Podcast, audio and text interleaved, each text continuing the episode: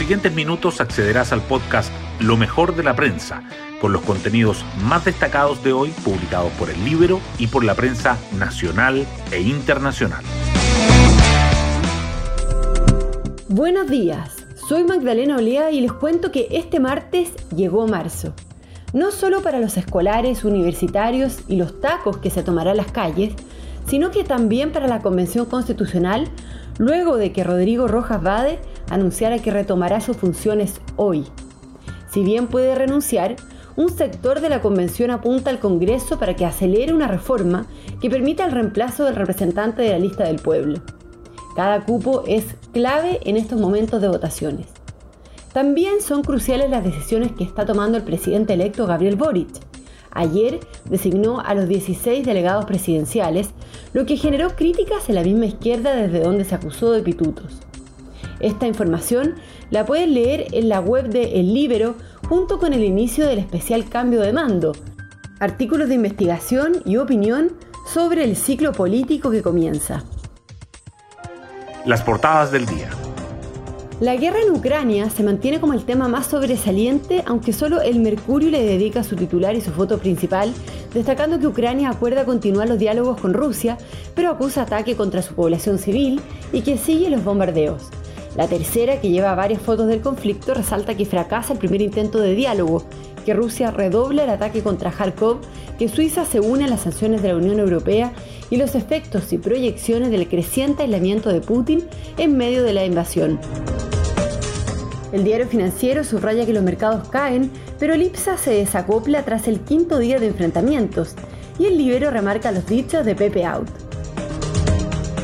La tercera abre su primera plana con la Convención Constitucional informando que la reaparición de Rojas Bade genera rechazo transversal y le exigen mantenerse al margen.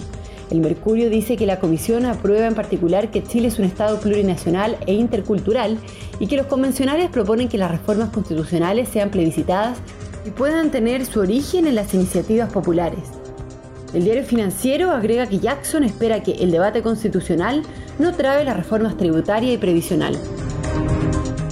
El Libero, por su parte, dedica sus titulares al cambio de mando, señalando cómo primó el cueteo político en los nombramientos de los delegados de Boric y un especial con artículos de investigación y opinión sobre el ciclo político que comienza. La tercera añade que ocho delegados presidenciales son de apruebo dignidad y cinco del socialismo democrático. Y el diario financiero destaca la opinión del gerente general de Sokimich sobre la empresa nacional del litio. Me parece una buena idea, dice. Además, el Mercurio destaca que la recuperación del empleo se desacelera con solo 6.000 puestos creados entre noviembre y enero. La tercera resalta que la jueza del caso fraude en el ejército cita a declarar como inculpado al actual comandante y jefe. Y el diario financiero abre con que el grupo Said vende su participación en Scotiabank Chile y aterriza en la matriz del banco en Canadá.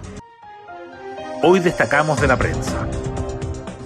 Ucrania acuerda continuar los diálogos con Rusia, pero acusa ataques contra su población civil.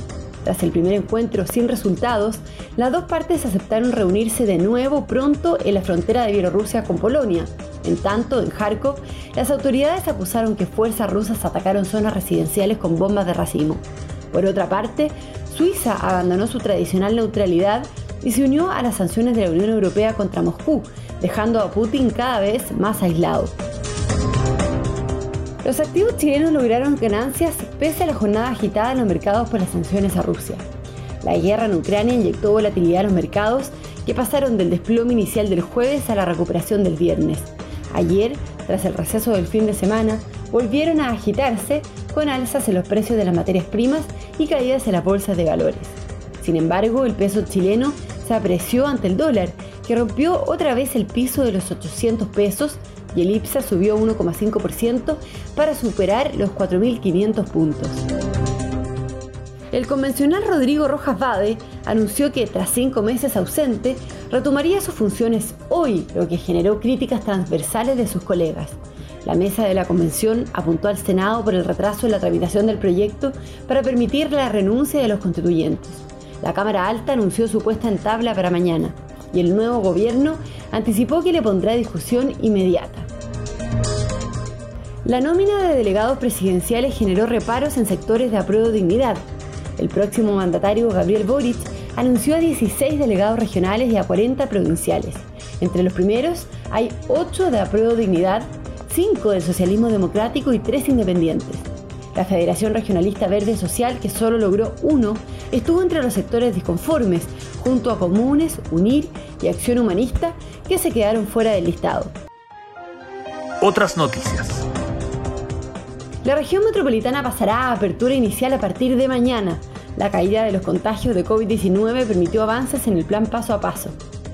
Además de la capital, las regiones de Arica, Tarapacá y Antofagasta también pasarán completamente a la etapa 4 y otras 36 comunas avanzarán a la fase de preparación. Y nos vamos con el postre del día. Universidad de Chile perdió ante O'Higgins y suma dudas para el Superclásico. El equipo azul fue incapaz de superar al cerco de un rival que tuvo un jugador menos desde el minuto 41 por la expulsión de Cristóbal Castillo y cayó 1-0. Su próximo rival será Colo Colo en el Monumental.